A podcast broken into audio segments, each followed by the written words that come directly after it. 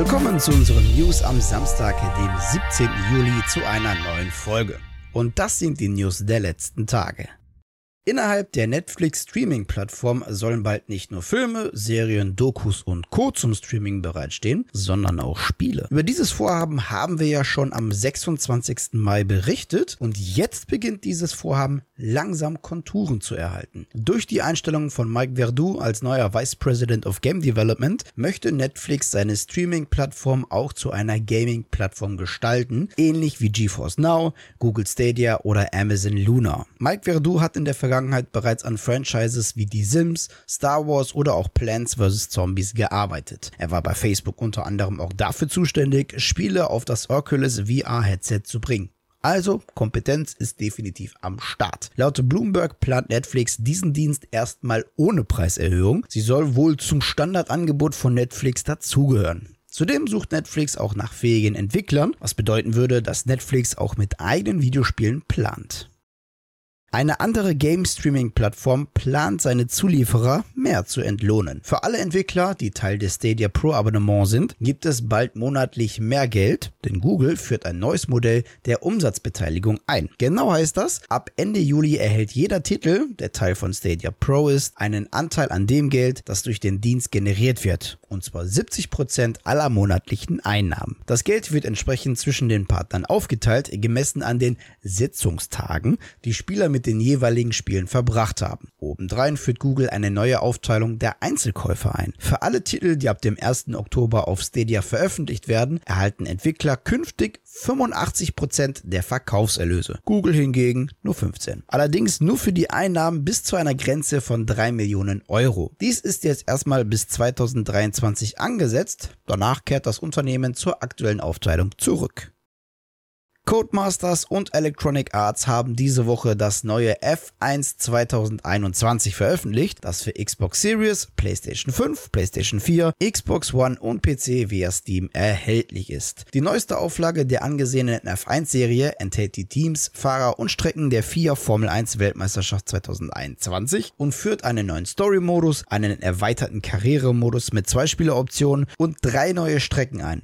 Portimao, Imola und Jeddah, die jedoch erst anhand eines kostenlosen Updates später dazukommen werden. Eine Review zum Spiel könnt ihr hier auf unserem YouTube-Channel sehen oder in geschriebener Form auf unserer Webseite moddicgames.de.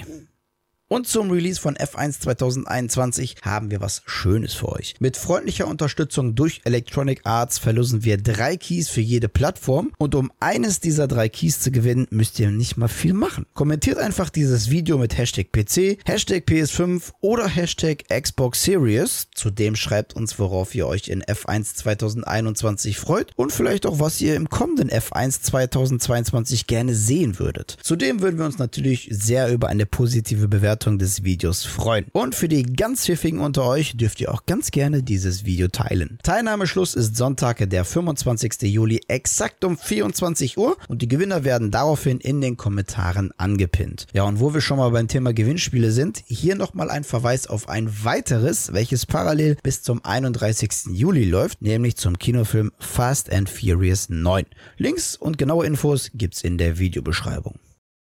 Zum ersten Mal überhaupt macht Steam einen Abstecher in den Handheld-Konsolenmarkt. Mit dem Steam Deck präsentiert Valve eine tragbare Version von Steam. Bereits im Dezember 2021 soll das Gerät in Europa zum Versand bereit sein. Reservierungen sind seit gestern, dem 16. Juli, möglich. Beim Steam Deck handelt es sich um eine tragbare PC-Plattform, die über einen 7 Zoll Touchscreen, zwei Analogsticks, ein digitales Steuerkreuz und ein Steuerungslayout mit vier Tasten verfügt. Insgesamt wird es drei verschiedene Editionen der Handheld geben, die sich in ihrer technischen Ausstattung nur ein bisschen unterscheiden. Für 419 Euro gibt es das Einsteigermodell mit 64 GB Speicherplatz. Für 549 Euro gibt es das Modell mit einer 256 GB NVMe SSD. Ja, und für 679 Euro gibt es das Modell mit einer 512 GB NVMe SSD und einem hochwertigen, entspiegelten und geätzten Glas. Ein Ladedock gibt es jedoch bei allen drei Modellen nicht dazu. Dieses muss man separat kaufen, ist jedoch für den Ladevorgang nicht unbedingt vonnöten.